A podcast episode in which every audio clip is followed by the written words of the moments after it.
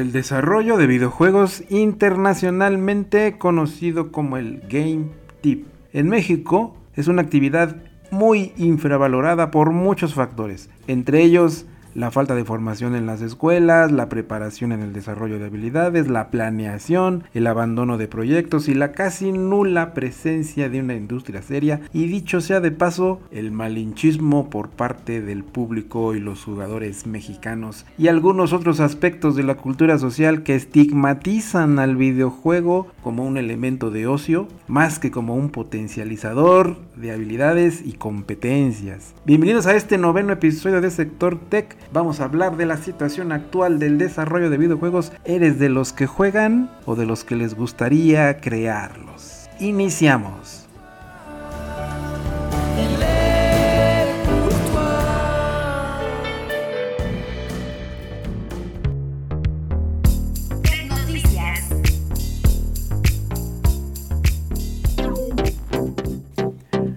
Para comenzar con este episodio, revisemos algo de contexto con algunas tecnoticias en cuanto al desarrollo de videojuegos en México. Vamos a comentar esta primera noticia que aparece en el sitio hataka.com.mx. Google creó un videojuego para aprender más de México. Lo hizo en colaboración con el Museo Nacional de Historia y puede jugarse gratis en Arts and Culture. Textual lo que dice la nota, Google hizo un videojuego junto con el Museo Nacional de Historia y el principal objetivo de él es encontrar 20 artículos relacionados con la historia de México. Su nombre es El descenso de la serpiente y la pieza más icónica que los jugadores deben buscar, ni más ni menos que la piedra del sol. El lanzamiento de este videojuego fue el 23 de septiembre. ¿De qué se trata este juego? Bueno, de aspecto retro y con algunas mecánicas de plataforma. El título puede jugarse gratuitamente en la web y en la aplicación de Google Arts and Culture. Esta es la primera vez que Google realiza una colaboración con un museo para crear un videojuego de corte educativo, según dijo en la conferencia de lanzamiento el director de comunicación de Google para México, Ricardo Zamora. El juego pues, está dividido en un laberinto de cuatro niveles para encontrar los 20 artículos, todos ellos de la colección del Museo Nacional de Historia. Los usuarios deberán explorar selvas, montañas, cuevas, costas,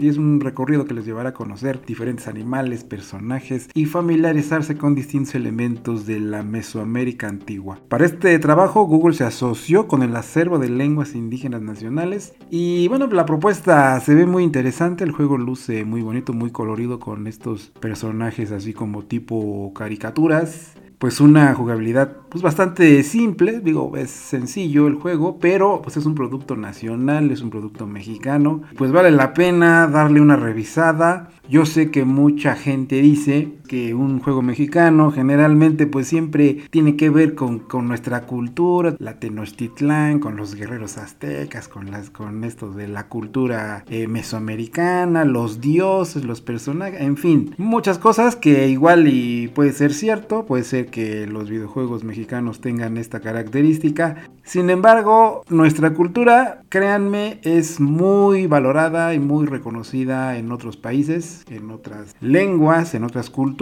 Y es importante que nuestros desarrolladores mexicanos pues tengan la oportunidad de mostrar este tipo de trabajos con personas que pues, realmente estén interesadas, que realmente les pueda generar un impacto, un interés y que pues a lo largo del tiempo esto pues empieza a consolidar en un movimiento cada vez un poco más grande donde muchos desarrolladores empiezan a contribuir con diferentes propuestas y esto hace que nuestro mercado sea un poquito más amplio, ¿no? Yo creo que en México podemos tener de todo tipo de videojuegos, sabemos que actualmente se pueden desarrollar videojuegos para lo que es el arte, la cultura, la música, eh, la mercadotecnia, la medicina, educativos, de entretenimiento, en fin, yo creo que los videojuegos tienen una amplia variedad de géneros, los cuales pueden explotarse bastante bien y con proyectos que van encaminados hacia impulsar, digamos, nuestras culturas, yo creo que vamos por un camino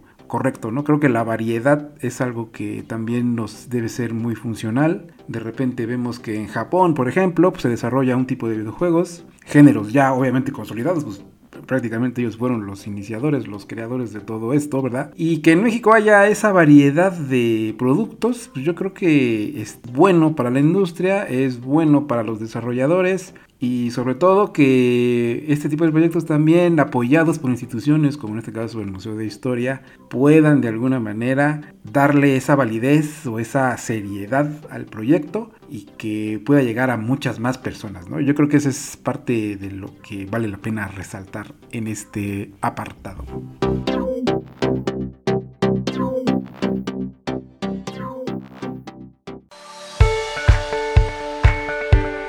Este sitio de negocios, Business Insider México, hace una recomendación, o es una, un repaso de cuáles serían los 7 videojuegos mexicanos eh, recomendables por el portal y que vale la pena mencionar ahorita que estamos en este tema de lo que son los videojuegos de, mexicanos y todo su desarrollo. Eh, como primera instancia tenemos el videojuego Mulaka, ya hemos hablado de él en algunos otros episodios aquí en Sector Tech, al igual que el estudio Lienzo, que también ha hecho varias propuestas interesantes. Eh, Mulaka, bueno, pues forma parte de estas recomendaciones. Este videojuego, recordemos, juego de acción, aventura en tres dimensiones que se basa en la cultura indígena tarahumara. Otro videojuego es Pato Box, este videojuego indie de 2018 que resultó ser bastante, bastante exitoso. Tiene muchas descargas de peleas, peleas, digamos, peleas aventuras inspirados en la popular serie de Punch Out. Se recordarán este antiguo videojuego de box eh, mítico de la clásica Nintendo y bueno, ahora Pato Box es un campeón de boxeo eh, que tiene cabeza de pato, cuerpo de hombre. Tiene por ahí una historia curiosa donde el protagonista fue traicionado por los miembros del Death Flock. Eh, esta corporación lo ha patrocinado durante toda su carrera y ahora Pato Box debe derrotar a cada uno de los miembros de la organización mientras descubre la verdad de su traición y los secretos que oculta. Si ustedes se dan cuenta, pues este videojuego no tiene nada que ver con culturas, con eh,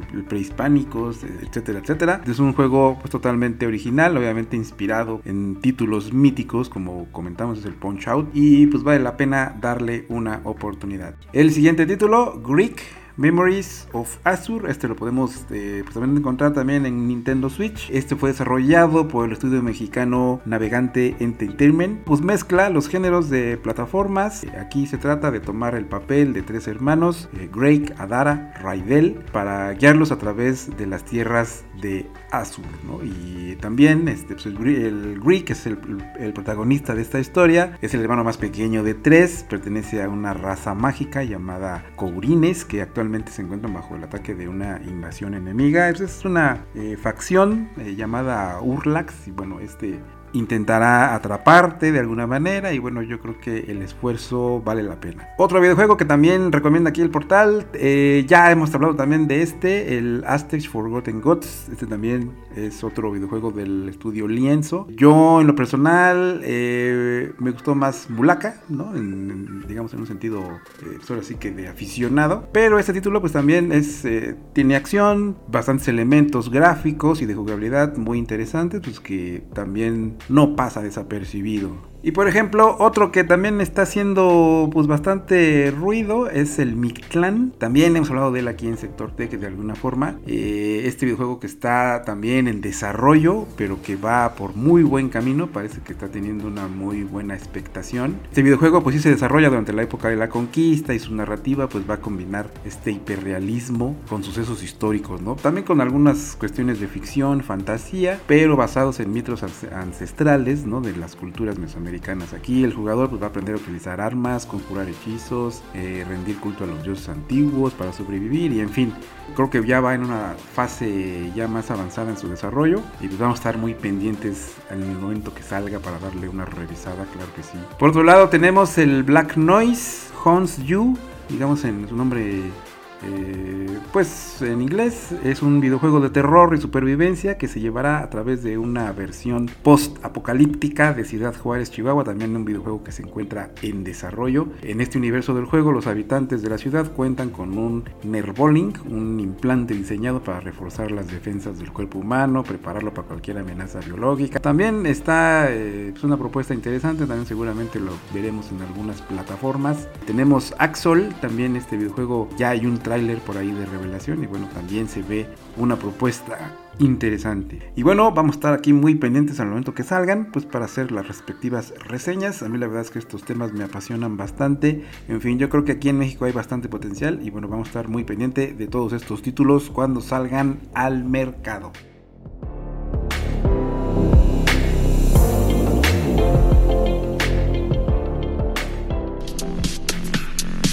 Tecno Reflexión.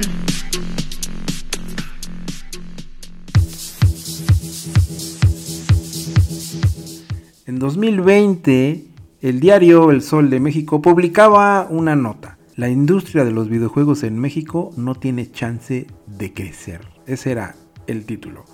Mencionando que desde 2018 los videojuegos son la industria del entretenimiento más grande del mundo. México ocupó en 2020 el puesto número 12 y el primero en Latinoamérica. Durante la pandemia, la inversión en videojuegos digitales que hacía el público trascendió a 10 mil millones de dólares en ventas en lo que fue 2019 y 2020 según la firma Duper Data. Citando la publicación, entonces, ¿por qué si existe tanto mercado para la venta y consumo de videojuegos en México, no existe como tal una industria en nuestro país? De acuerdo con una investigación realizada entre la Universidad Anáhuac Campus Sur y el Sol de México, existen diversos factores que han sumado para evitar el origen de una industria que podría resultar en una gran fuente de ingresos para nuestro país. El primer elemento es la falta de oportunidades. Desde encontrar un lugar en donde capacitarse y desarrollar habilidades, hacen falta muchos talleres, diplomados, cursos que a pesar que los hay, la accesibilidad en costos y espacios de trabajo son limitadas. Otro motivo importante también es la falta de apoyo por parte del gobierno, la carencia de facilidades para crear y mantener un panorama económicamente estable para la creación de empresas o emprendimientos, la verdad es que es muy complicada. Para inversionistas es arriesgado contemplar estas empresas Además que el panorama fiscal y de obligaciones no son de las más atractivas hasta el momento. Aunado a todo esto, el uso indebido de recursos por parte de algunas organizaciones también han sido un lastre para el desarrollo. Rodrigo Fernández, cofundador del estudio Navegante Games, considera que mucha gente en la industria que mete ruido y los desarrolladores están madurando muy bien como industria. Ya hay juegos que son lo suficientemente competitivos y buenos y eso me da mucho gusto. Cuando yo era joven no había nada. Es feo porque hay gente que hace eventos masivos, invierten unas cantidades estratosféricas de dinero en promoción, sacan fondos del gobierno y nada más están haciendo ruido. Los que realmente están trabajando, esos creo que sí van muy bien. En conclusión, hay muchas cosas que hacen que esta industria no tenga un futuro alentador. O al menos así era en el año 2020. ¿Qué pasa ahora?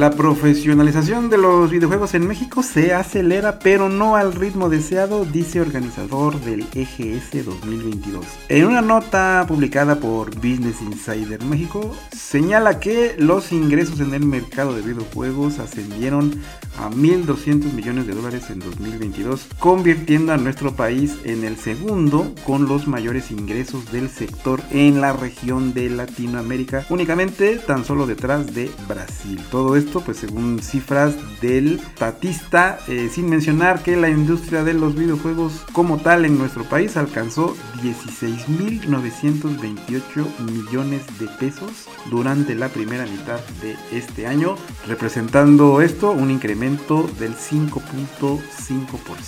Todo esto apunta a que la industria de los videojuegos en México solamente seguirá creciendo, abriendo aún más el camino a nuevas oportunidades de negocio. Esto es lo que dice Jorge Lizárraga, CEO de Gaming Partners y organizador del EGS 2022. Cuando yo inicié en esta industria, nadie te educaba en ella. No había carreras de desarrollo de videojuegos en México o de entretenimiento, lo que sea. Hoy la oferta de educación es un poco más amplia. Todo parte por la educación y lo que vemos ahorita es que ya se empezó a formar una oferta educativa que potencia el movimiento emprendedor. Por un lado hay una capa donde los modelos más tradicionales como las consolas se están empezando a consolidar, pero también hay una capa de alto emprendimiento. Eso también es un punto muy importante con cada vez más desarrolladores independientes o indie de videojuegos mexicanos. Yo creo que de las cosas más importantes es que se empiezan a interesar más en esta industria, tanto de los desarrolladores, las personas que se encargan de programar, de construir esas experiencias inmersivas basadas en juegos. Y por otro lado tenemos a los inversionistas, a los emprendedores que también de alguna manera quisieran darle un impulso a todos estos trabajos y de alguna manera ir llevándolos a construir pequeños estudios, pequeñas empresas poner su capital, su esfuerzo, su talento en impulsar estas industrias, ¿no? Y bueno, por otra parte tenemos el punto de vista de los desarrolladores que la pandemia ha provocado un rezago educativo de alguna manera que está haciendo que luego de los meses en confinamiento, donde los programas de estudio se hicieron a distancia, parece ser que muchas habilidades y competencias no se lograron del todo. Y bueno, esto ha dificultado que en universidades se pretenda implementar algunas nuevas técnicas para poder aprender todas estas habilidades, ¿no? O nos dedicamos a generar nuevas habilidades o nos dedicamos a impulsar todas estas eh, competencias que no se formaron correctamente en la época de pandemia, ¿no? Entonces, muchas universidades, digo, no lo digo todas porque definitivamente no son todas, pero principalmente las públicas, que es en donde yo tengo un poquito más de conocimiento, de experiencia, se generan muchas competencias para poder construir un videojuego. Por un lado, habilidades en programación, habilidades en diseño gráfico, en visualización, en expresión, en comunicación visual, en física, porque también ahí hay muchos elementos de esta área. Puede ser que no se construyan nuevos sistemas de juego,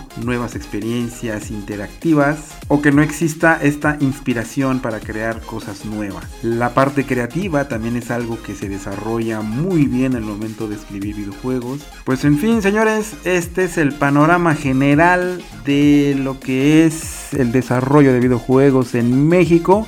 Muy muy general, este tema da de mucho de qué hablar. Muchos temas que hay en todo tipo, negocios, inversiones, desarrollo. Y ahí me gustaría que en futuros episodios de Sector Tech estemos abordando este tema, que también es uno de los que me apasionan bastante.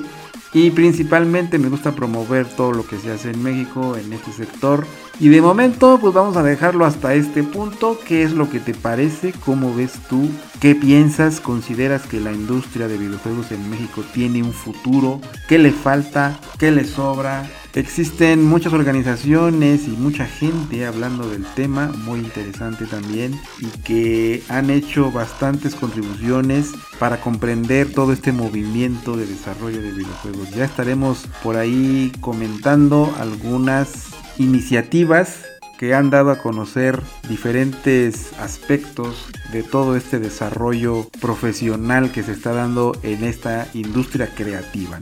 Eh, hay muchas universidades, investigadores, gente comprometida con el movimiento que ha sido su área de estudio por mucho tiempo y que tienen muchas cosas que decir al respecto. Ahí me gustaría invitar a algunos de ellos para que nos den a conocer pues qué tanta información hay y podamos comprender mucho más de este tema.